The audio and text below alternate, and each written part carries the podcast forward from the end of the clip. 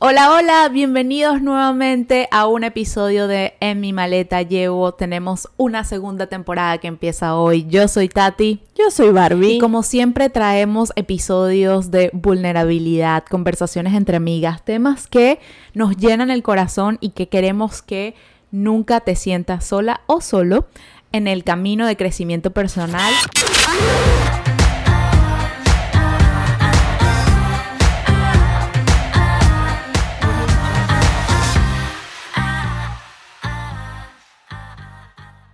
Nuevo sofá, un nuevo ambiente, pero las mismas ganas de acompañarte en tu camino y seguir adelante. Tenemos muchas sorpresitas nuevas que se vienen en esta temporada. Barbie, cuéntanos, ¿cómo te sientes de empezar una nueva temporada de Mi Maleta? Mira, en verdad es sumamente gratificante saber que eh, tenemos este proyecto las dos juntas, que lo hemos eh, sacado desde lo más profundo nuestro corazón, desde lo más profundo nuestra maleta, y que aún cuando mm, no sabíamos si esto iba para largo o, cuál era lo, lo, que se nos venía en el futuro, pues seguimos ahí fuertes porque nos ha dado mucha satisfacción, ¿no? Hacer este, este mm, este proyecto, estar de la mano de muchas personas que también nos apoyan, que están ahí, nos escuchan y que gracias a eso pues seguimos aquí y estamos este, haciendo nuevas cosas para ustedes, para estar mucho más cerca de ustedes, más allá de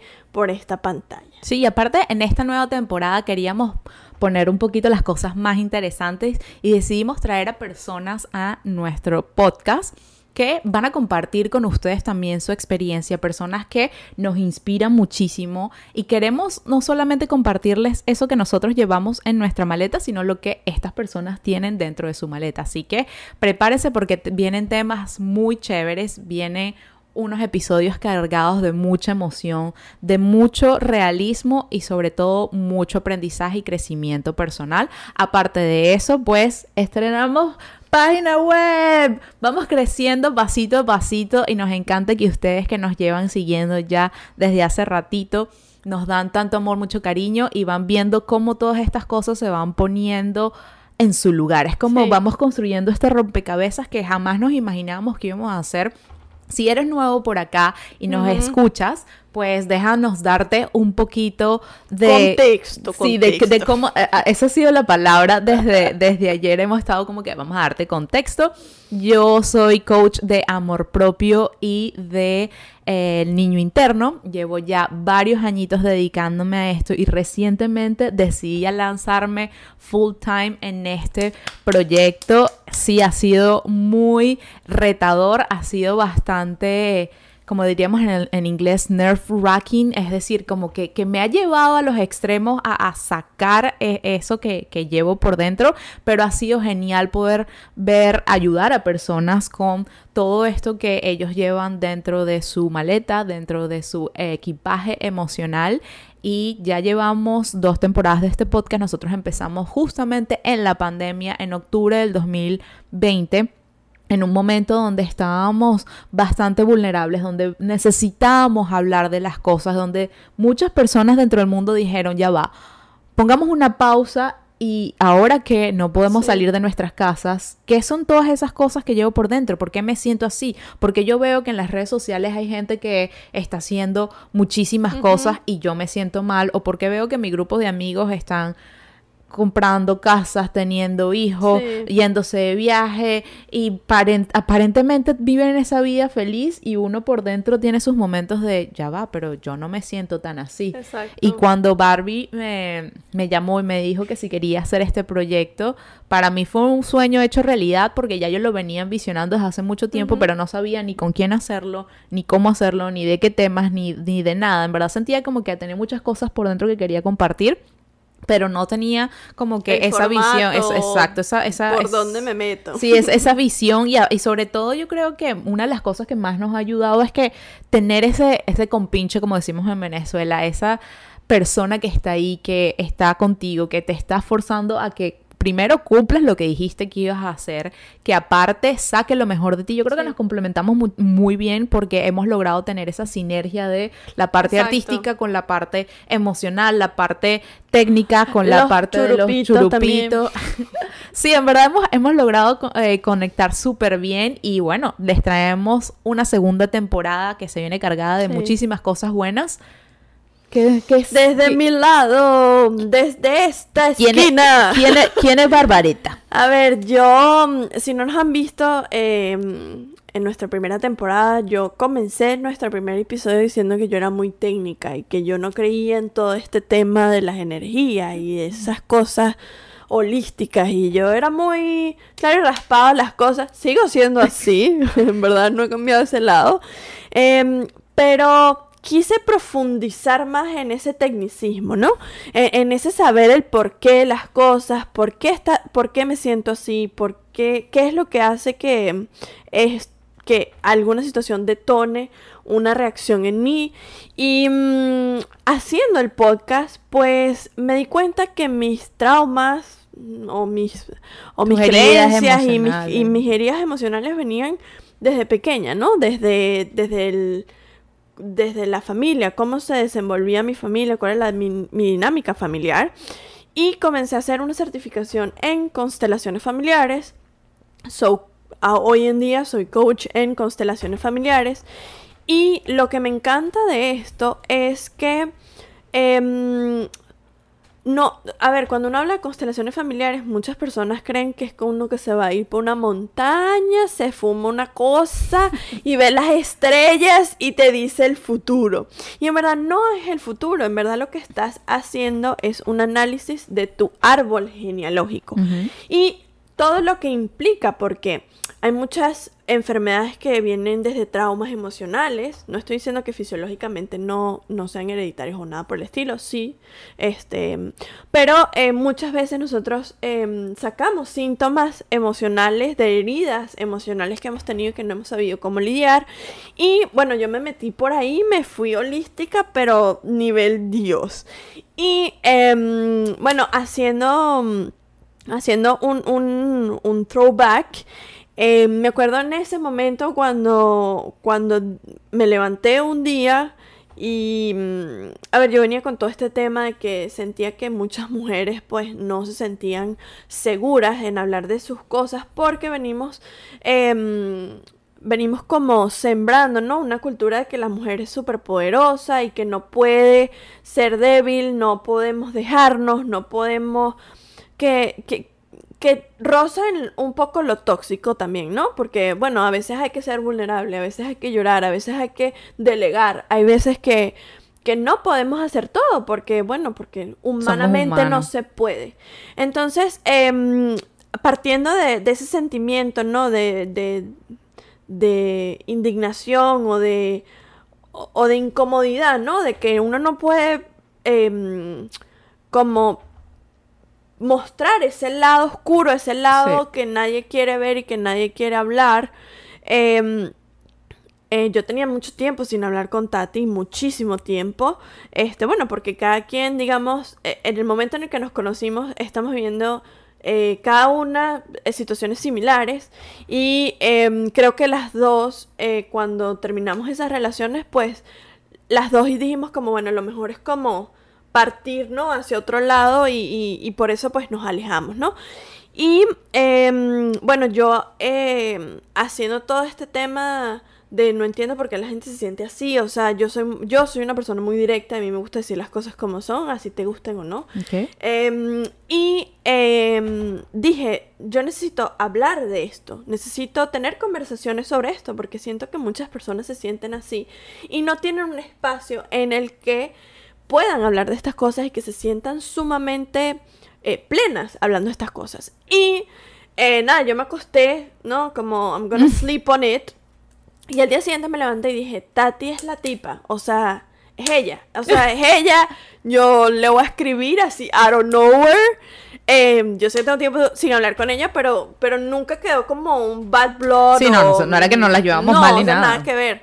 Eh, y le escribí y le dije, mira, hey, tengo una idea de un podcast, de, vamos a hablar de cosas que no son tan chéveres hablar y que no, y que solo hablamos entre amigas cuando nos vamos a tomar un café porque no puedo más. Em, y ella dijo, dale play, o sea, vénteme a mi casa, vamos a darle y al siguiente fin de semana empezamos a grabar.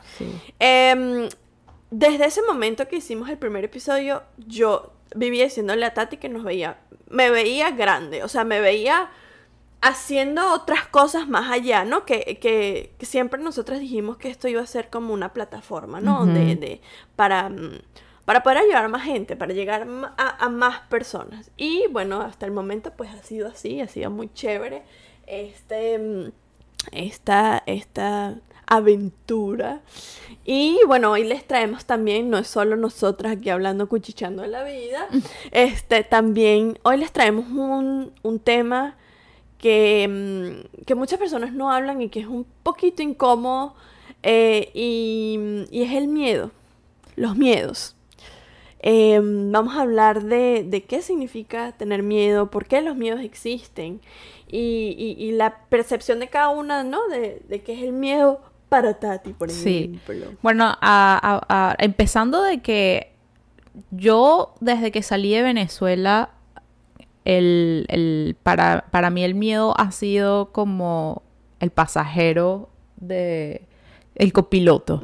es, es, una, es un momento donde desde que tenía 22 años llevo viviendo mi vida sola con, sin tener como que esa certeza de qué, las de qué iba a pasar, sin tener esa certeza de decir, bueno, este es el camino que voy a seguir. Tenía muchos planes, muchas ideas de cómo quería que fuera.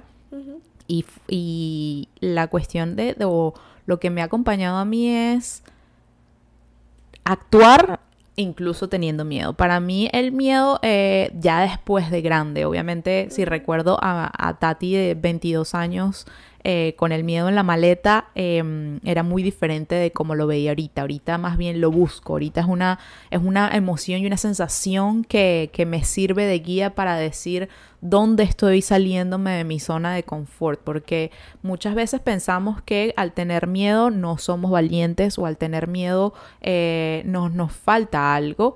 Y no, el miedo simplemente es una reacción fisiológica y cuando lo, lo o sea, si lo vemos eh, como desde el, el microscopio, es eso, es simplemente esa, esa, eh, una yo lo veo como, como que si nuestro cuerpo está llenándonos de diferentes hormonas que nos están preparando a un momento de reacción.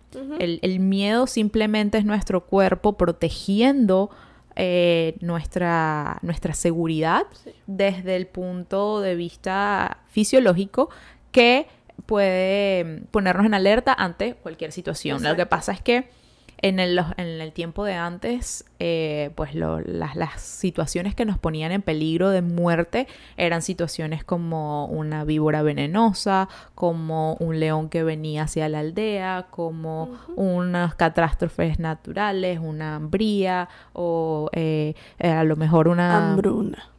Ah, eso, perdón. Y que en hambría. muchas gracias. Eh, una hambruna. en el cerebro. Que eso, no, eso no se dice. Y eso que ayer estamos hablando de eso. Exacto. Y que bueno, es que cuando uno lleva mucho tiempo por fuera se le olvidan las palabras en español. Bueno, me dispensan. El, una, una, hambruna eh, o si no también eh, catástrofes como un diluvio o cosas así que en realidad ponían nuestra vida en peligro ya cuando hemos evolucionado la sociedad y, y nos encontramos en un mundo que está tan protegido, que tenemos tecnología, los miedos o, las circunstancias que, ponen en, peligro eh, nuestra, nuestra integridad es más que todo psicológica. El, el, cuerpo se ha acostumbrado eh, antes proteger al, cuerpo físico, ahora lo que estamos protegiendo un poco es el ego o esa visión que tenemos de nosotros mismos, que proyectamos hacia las otras personas y cuando esa parte de nosotros que es tan vulnerable, se encuentra peligro, tenemos estas reacciones. Cuando tenemos que pedir un aumento de sueldo, cuando tenemos que lanzarnos un proyecto, tenemos que eh, enfrentarnos a la, a la al rechazo de que alguien tú tengas esta al idea. escarnio público. Sí, de que tú tengas una idea que te emociona muchísimo y de que potencialmente yo pude haberte dicho que no, lo bueno es que estábamos alineadas en ese punto, pero es justamente esa emoción, eh, yo, yo he aprendido con el largo, a lo largo de los, de los años a reconocerla en mi cuerpo. Eh, hay unas cosas que pues a mí me ayudan muchísimo saber cuándo tengo miedo, es eh, identificarlo dentro de mi cuerpo, es primero, es como ese nudo en el estómago que prácticamente se siente como no poder respirar. es también eh, los, latidos rápidos del corazón e incluso cuando ya es un miedo que, casi que paraliza, que es como casi un ataque de pánico, de nuevo, son todas estas reacciones químicas. Eh, la sangre em, corre más rápido, se, prepara más rápido. Adrenalina la adrenalina. Se, el cuerpo segrega adrenalina y uno se va preparando a, ese punto. En inglés se llama fight or flight, que es como correr o huir. Eh, perdón, eh, eh, enfrentarlo, pelear o, huir. Y es con en el mundo animal, cuando uno se, se, presenta ante un animal, es, tienes la opción de enfrentarlo, ¿sabes? Como que un, un, el ser humano contra un león, por ejemplo, o de correr. Entonces es, es, esa preparación física que realiza el cuerpo. y personas que se les nubla la mente, porque claro, el, cuerpo el, el, el cuerpo es muy sabio y se está preparando a proteger los órganos vitales, que son el cerebro, el corazón, los pulmones Em, el estómago en ese momento no pierde, como que pierde un poco, eh, va a segundo plano y por eso las personas... tienen eh, un hueco en el estómago. Ya sea que tienen, un hueco en el estómago, se les paraliza la digestión o a lo mejor también em, eh, tienen, episodios de diarrea que uno dice como que no me pude controlar por, por esa cantidad de miedo porque es que el cuerpo está reaccionando. Lo, lo, vital es proteger el corazón y el cerebro. la vista no es tan, no es tan, tan necesario. No, yo creo que también nosotros somos em, individuos de experiencia, ¿no? Y que y que todos estos medios pues los ha ido acumulando desde que eras muy pequeño, desde que, mira, le tengo miedo a las arañas porque una vez una araña se me montó encima, por ejemplo, también. o mm, le tengo miedo al fracaso porque cuando yo no sacaba buenas notas en el, en el colegio pues mis padres me reprendían, sí. o ese tipo de cosas pues son cosas que vamos registrando y que el inconsciente lo que hace es protegerte, ¿no? De, de, de esas cosas que te hicieron daño en el pasado.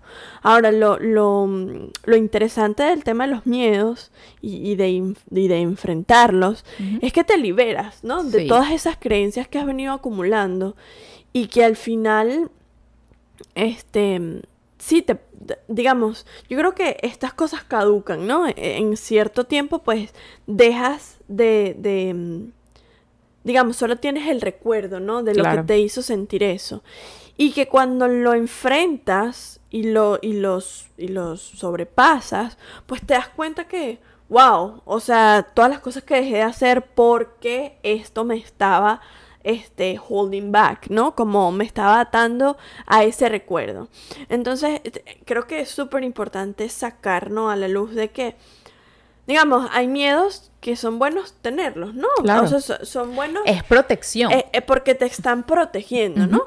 Pero también em, tener la capacidad mental de analizar y de saber si esto me está deteniendo a hacer cosas maravillosas o si en verdad es un miedo que me está, digamos, que tiene voy A ir, me voy a lanzar de un balcón porque le tengo miedo a las alturas sin ninguna protección. No, ese no es el tema. El tema es, va un poco más allá, ¿no? Va, va, va más allá de, de hacer ese como checklist y, y ese scan eh, mental a ver cuáles son tus creencias y qué es lo que te está deteniendo, ¿no? a, a quizás emprender, a quizás em, dejar a esa relación tóxica, a quizás cambiar de trabajo. Cambiar de trabajo, a quizás dejar tu trabajo, quizás em, enfocarte en ti mismo. O tener una conversación difícil con un amigo. Exactamente. Entonces, este em, es importante hacer, ¿no? Ese ese escrutinio de, de, qué es lo que realmente está pasando, ¿no? Yo lo, yo lo veo es como en qué momento uno se vuelve consciente de que el miedo te está paralizando, porque muchas veces, y como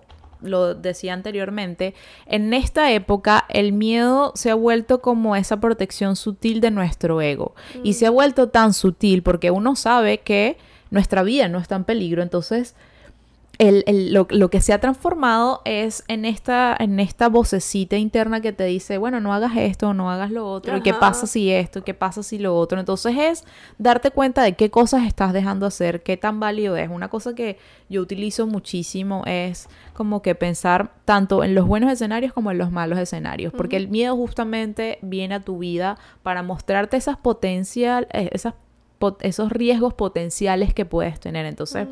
Ok, cuando vas a hablar con una persona eh, que, y van a hablar de cosas que son sumamente em, de, vulnerables, que, que te, llegan al corazón, es ver, ok, si hablo con esta persona, esta puede ser su respuesta, esta puede ser su respuesta, y es un poquito entretener es, esas, esas ideas para ya tú después decir como que, ok, ya que he cubrido todas las bases que tengo de esto, igualito lo puedo hacer. Yo creo que hemos como, como sociedad o, el miedo nos los han vendido como que una cosa que, que nos paraliza y yo creo que nos paraliza en el momento que lo, no lo tomamos en cuenta y, y, y, no y, dejamos que se adueñe de nosotros. Para mí eh, el miedo no es algo que busco no tener, sino que de hecho lo uso como guía ahora de cuando tengo miedo para hacer cosas, es como, ok, voy por buen camino porque quiere decir que me estoy saliendo de mi zona de confort, me estoy enfrentando a mis creencias. Tu flag de que... Exacto, es como que esa, esa, esa guía, esa brújula que me lleva ahora a tomar decisiones porque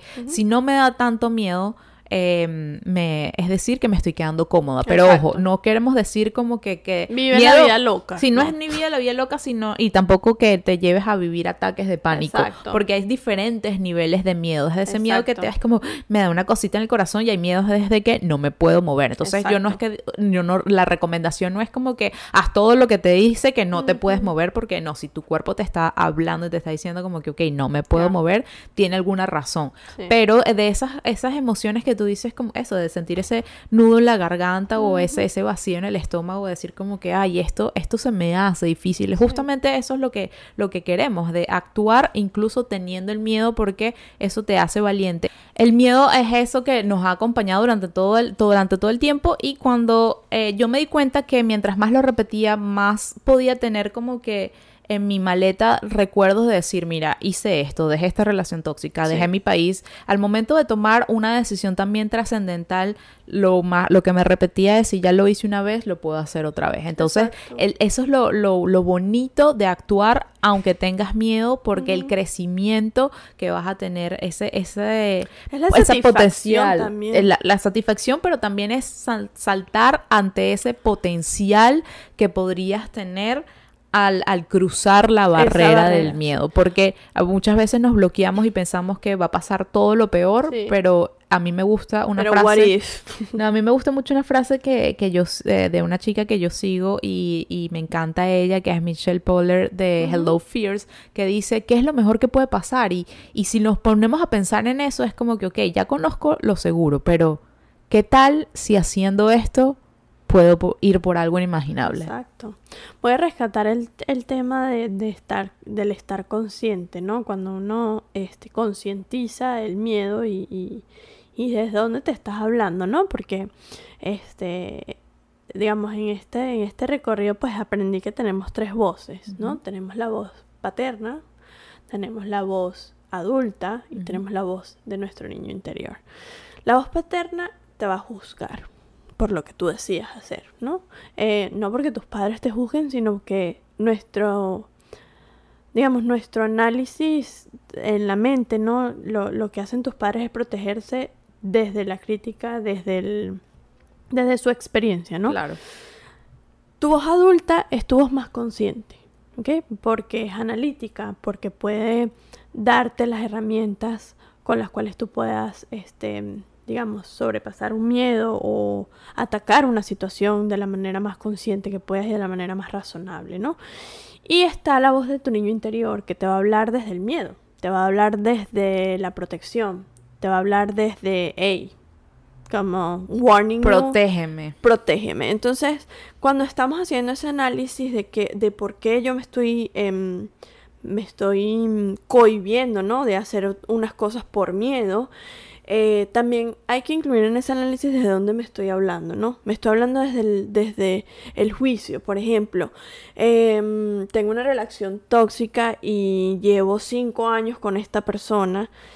Quizás tu voz paterna te va a decir, coño, pero ya, ya has tenido cinco años, ¿por qué vas a dejar tu, tu estabilidad y tu seguridad?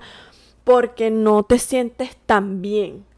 Quizás esa va a ser tu voz paterna y quizás tu voz adulta te va a decir, no, mira, pero es que te sientes mal.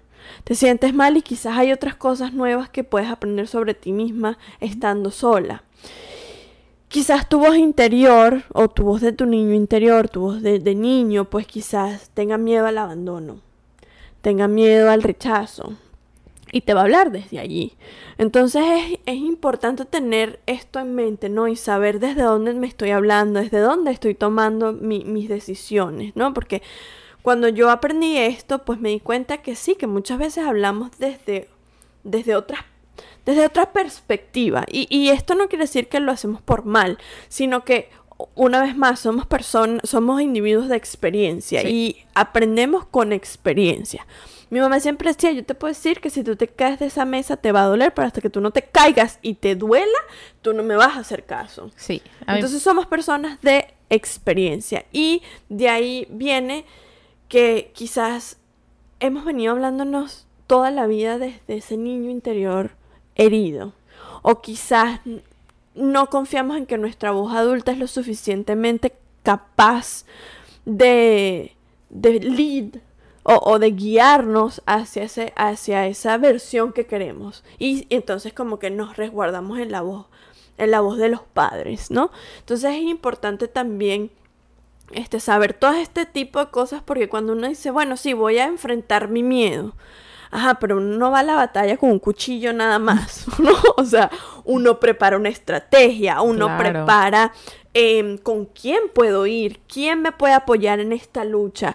Eh, cómo me voy a preparar mentalmente, qué es lo que voy a llevar para este momento, ¿no? Porque no es como que, bueno, yo me voy a la guerra y me pongo unos tacones, ¿sabes? Como, no, hay que, hay que, mm, e, es, es eso, es preparar primero una estrategia, cómo lo voy a atacar, qué es lo que voy a hacer, em, y evaluar los escenarios como Tati bien decía, como, como quitarnos ese, ese pesimismo. Ese pesimismo de que es lo peor que puede pasar. De hecho, en estos días I brought her to, to the consciousness, porque ella eh, eh, tenía como pena y como miedo de, de, de, decir algunas cosas. Claro, el escarnio público. Y, y yo le dije, pero, o sea, ¿qué es lo peor que puede pasar? Que te digan que no.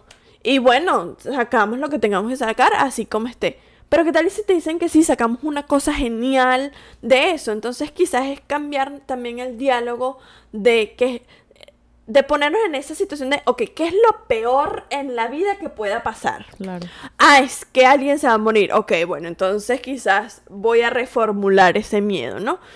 Y, y, tener en consciente ese escenario, ese peor escenario que puedas tú em, presenciar o, o experimentar y decir, bueno, si eso pasa, ¿qué hago? Sí. A mí me gusta también, aparte de, buscar los escenarios, es entender un poco de dónde viene el miedo, porque muchas veces los miedos son aprendidos también, sí, como que nuestra experiencia, pero todos estos miedos que tenemos nosotros de, por ejemplo, a la pobreza, miedo a cierto tipo de animales, miedo al Em, a las alturas, miedo, muchas cosas no simplemente hemos sido nosotros que lo hemos experimentado. Yo nunca he estado frente a una culebra venenosa o una víbora, venenosa para saber y entender qué se siente el miedo, pero simplemente imaginármela de ver fotos, ya lo veo. y eso, eso fue, eso ha sido gracias a la evolución que nuestros antepasados nos han transmitido con el ADN todo ese, ese, conocimiento de, ok, este es mi kit de supervivencia, los leones mantente alejados, los osos mantente alejados, como que ciertas cosas que son de forma instintiva que nos mantienen eh, protegidos, pero también han habido miedos que nuestros padres, compañeros, familiares, maestros nos han transmitido, nos han visto y nos los han transmitido. A mí me recuerda muchísimo, tengo dos que lo llevo de nuevo también, como siempre, en mi maleta. Ese ha sido mi pasajero en, en, en, desde que salí. Sobrecargo. Sí, sí, ese, ha sido mi, ese, sí, ese lo llevo en el carry-on, bien cerquita de mí. Y es algo de lo que estoy consciente y a veces lo, lo se manifiesta de formas diferentes, pero igual está ahí. Son, son dos palabras que me acuerdo que mi papá, dos palabras no, dos frases que me acuerdo muchísimo que mi papá me lo dijo de chiquita y me ha marcado y y, todavía hasta el día de hoy de formas diferentes sale, ¿no? Y la primera es que las mujeres exitosas por lo general se quedan solas.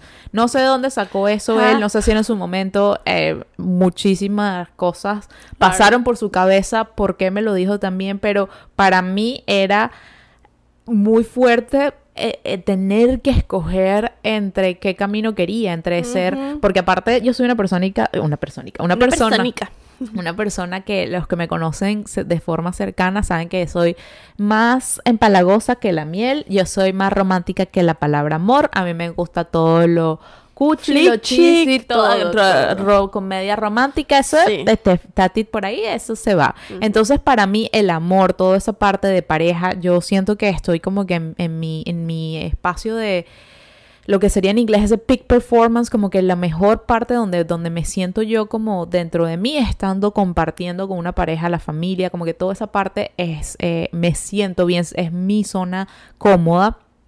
Eh, y tan, pero también tengo esa parte de mí que eh, quieres salir y ser emprendedora, comerse el mundo, eh, es tener abundancia financiera, no depender de un trabajo, como que toda esa parte de mí está ahí. Y, entonces eran como que dos mundos que eran bastante conflictivos y para mí tener que escoger uno o el otro era muy, muy, muy difícil. Y hasta el día de hoy eh, a veces veo y, tengo esas actitudes de autosabotaje, ya sea dentro del amor o sea dentro de mi ámbito de carrera, porque es como que esas dos polaridades estar ahí. Entonces a veces yo me tengo que sentar conmigo misma y pensar, ok, esto lo estoy haciendo porque me estoy autosaboteando y no quiero hablar con esta persona que me puede llevar a ser bastante exitosa por miedo a qué, cuál es ese miedo que está viniendo, cuál es el origen. y muchas veces uno regresa y son miedos muy básicos, así como este claro, para mí es hablarle a una persona, es a lo mejor hacer un pitch de mi negocio, a lo mejor es contactar a clientes en línea, a lo mejor es atreverme a montar, eh, eh, eh, a,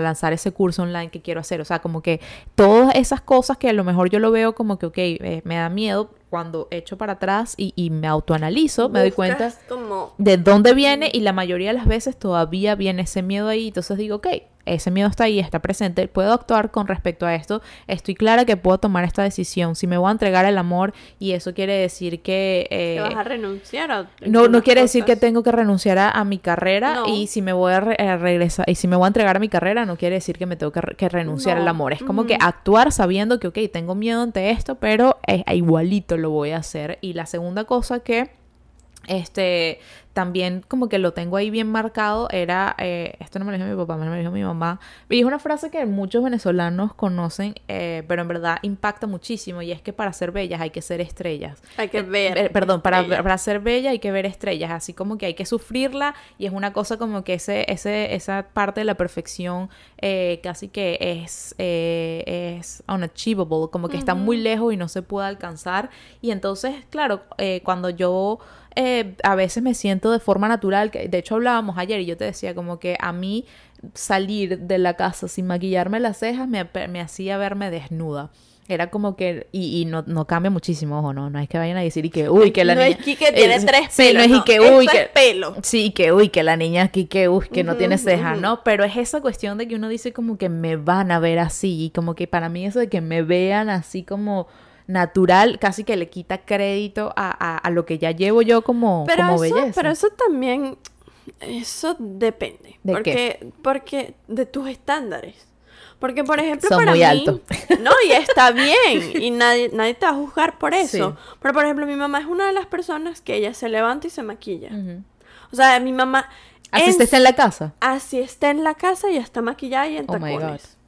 En tacones. Sí. Qué flojera con la pandemia. O sea, ya, me, los pero, quedaron pero esos son sus estándares. Para ella es impensable que ella va a ir al kiosco sin maquillarse. O sea, no pasa por su mente. Pero es que esos son sus estándares y así ella se siente bien. O sea, eso no quiere decir que ella tenga miedo que, de que salir tenga miedo de salir así. Es simplemente. Pero hay algo que, pero yo siento que hay como que esa palabrita, ojo, no quiere decir que, que uy, de lo que hablamos de los diferentes niveles de miedo, ¿no? O sea, como que no es ese miedo de que, ay, no puedo salir de la casa, no puedo respirar si me ven sin la. Exacto. O sea, no es ese miedo de decir como que no, me estoy muriendo, pero sí es como que... Como es- eh, yo, lo, yo lo veo como, o o sea, en mi caso, la forma en la, en la que yo divido mis miedos es como una incomodidad, como que, ok, tengo un miedo de que veo que estoy respirando así, y el otro es como que me voy a lanzar de un paracaídas, a, no lo Sí. puedo hacer todavía, que me encantaría. O sea, como que últimamente lo he pensado demasiado y sí lo quiero hacer. Me lancé de la, tirolesa, me lancé de eh, un mini bungee, bungee jump y me di cuenta que puedo hacer esas cosas, ¿no?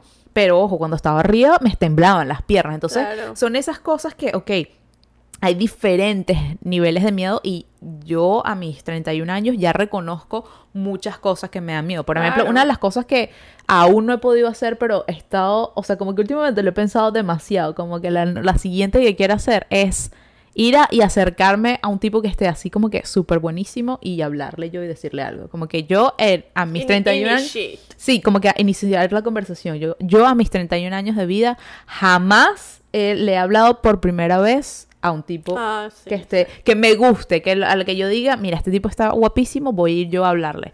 Que decir, y, y yo siempre le he hecho broma a mis amigas, le digo, si tú me ves hablando con un tipo que yo voy y le digo cualquier cosa, ustedes ya saben que es que ese tipo no me gustó, porque no, no me intimida. Y es ese miedo al rechazo que tengo, y, y ojo, yo hablo frente a las cámaras, yo soy demasiado extrovertida cuando conozco personas nuevas, o sea, como que la gente en verdad no entiende lo tímida que puedo llegar a Sí. ser yo cuando hay un tipo que me atrae físicamente. Mm. Que no se aprovechan, las personas que nos están viendo aquí no se aprovechan de, de esta vulnerabilidad.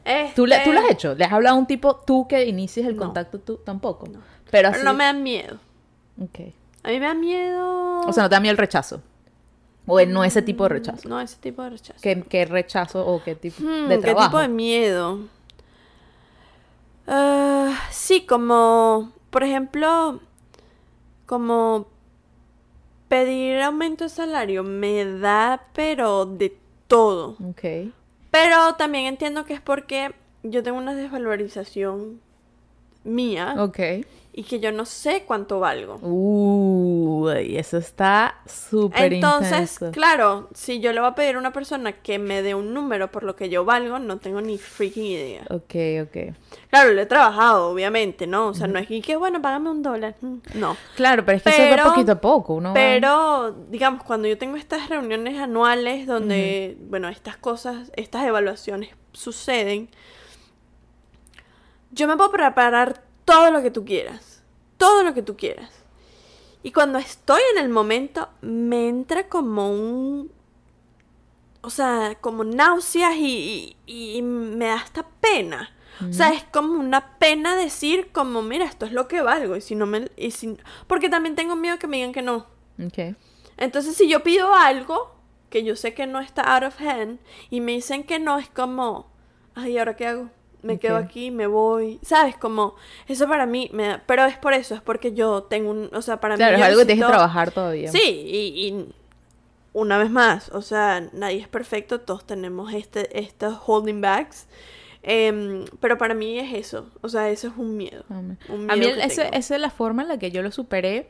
Eran dos cosas. Uno, sí, conociendo realmente mi valor, todo lo que hago, lo que me hace excepcional, ese conocimiento que yo puedo aportar, el saber que tengo exacto. la capacidad de hacer cualquier cosa que me pidan en los deadlines. O sea, como que cuando tú haces una lista de todas tus cosas que llevas por dentro positivos y vas y se los presentas, tú le dices, es que yo hago esto, estos son mis resultados, esto es lo que he hecho.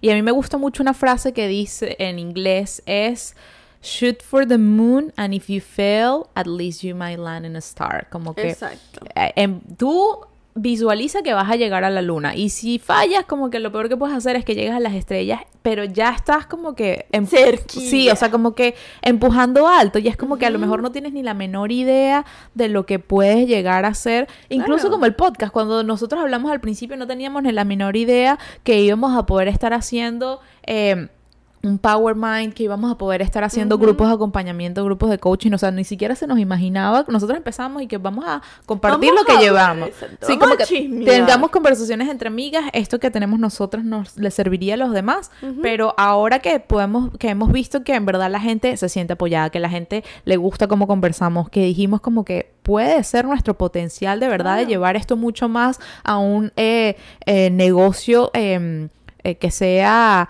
eh, exitoso a, un- a un, Sí. a, un, a un punto que, que lleve a incluso a esas cosas que ni nos imaginamos. Claro. Yo creo que eso es el, el punto y comparto, yo estoy segura que con muchas personas que nos están escuchando comparten ese punto de cuánto estoy, eh, cómo voy a negociar mi salario. Y era eso que hablábamos a- ayer con tu novio, de, de uno saber negociar los skills, o sea, las, las, las, las herramientas que uno... vales, claro. Las, las herramientas que uno tiene que adquirir al momento de negociar son bastante, o sea, es diferente a conocer tu valor. Hay una parte que es cómo saber hablar, cómo saber negociar y también aparte conocer tu valor. En mi caso, yo recuerdo que la última vez que yo pedí eh, aumento de salario, eh, lo sentía tan cómodo. Era como, como, como que si yo estaba pidiendo un vaso de agua, era como que esto es lo mínimo que, Que yo necesito. puedo. Exacto, exacto. O sea, jamás lo había y se sintió tan rico porque era como que es que esto era lo que esto es lo que yo gano, esto es lo que yo traigo, esto es lo que yo valgo, esto es lo que yo puedo llegar a hacer eh, y necesito tiempo y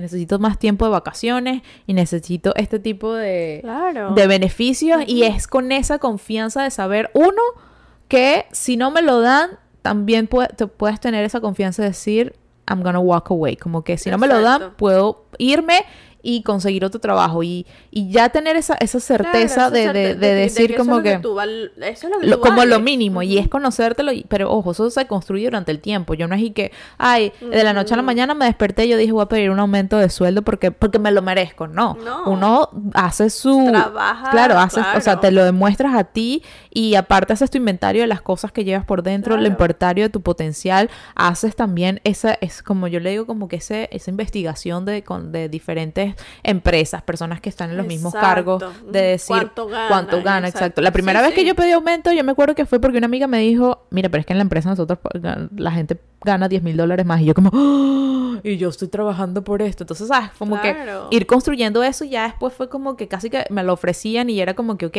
no sé, eh, eh, a- a- mi, mi, mi parte laboral, gracias a Dios, ha crecido muchísimo. Yo a veces digo como que sin mucho esfuerzo, ahora ya después de, de, de, de como que desde que cerré esa etapa sí me doy cuenta de todo el esfuerzo que hice, pero muchas veces era así, o sea, era como que esto es lo mínimo que merezco, esto es lo mínimo que merezco, yo le estoy entregando mi tiempo, le estoy entregando todo esto y cuando uno ve eso, de nuevo ya es llenarte de tu, de tu, tu morral, tu, tu mochilita, tu equipaje, de todas esas cosas buenas que tienes y también para cualquier miedo que tengas, al momento de darte cuenta de todas las cosas que has hecho, que has superado, que, que, que lo llevas en tu maleta, que están contigo, te ayudan a dar ese paso. Pero, ojo, nunca... O, o conozco muy pocas personas que digan que han actuado sin miedo, o sea, como que han, han Ah, no, actuado incluso, o sea, tener esas conversaciones difíciles, aunque sea con miedo, Sí. dar ese paso grande en tu vida, aunque sea con con miedo. miedo. No, no, la, la, la idea no es eliminar el miedo de nuestra vida, sino No. tenerlo ahí, llevarlo de pasajero y a, a- a actuar y todavía seguir eh, eh, queriendo hacer cosas a pesar de que ese miedo esté ahí. Totalmente. Bueno, muy bien. Me parece que esto estuvo bien chévere. Esta conversación estuvo cool. Así que bueno, em, a ver, se viene una cosa muy chévere que hemos venido preparando las dos y que habla precisamente de el miedo. Eh, vamos a estar haciendo un grupo de acompañamiento en el que el objetivo va a ser superar un miedo que una persona tenga. Nosotros los vamos a estar acompañando. En, se- es un Power Mind. Donde les vamos a dar herramientas y, y quizás un poquito más, vamos a ir un poquito más adentro y sobre este tema, ¿no? Y, mm, y poder eh, lograr que estas personas que se unan a estos Power Mind eh, logren salir de su zona de confort para bien. Claro, para- es, es como recordarte, si tú que nos estás viendo, es recordarte lo que decíamos de qué es lo que llevas en tu maleta, cuál es ese miedo que tienes, qué es lo que te está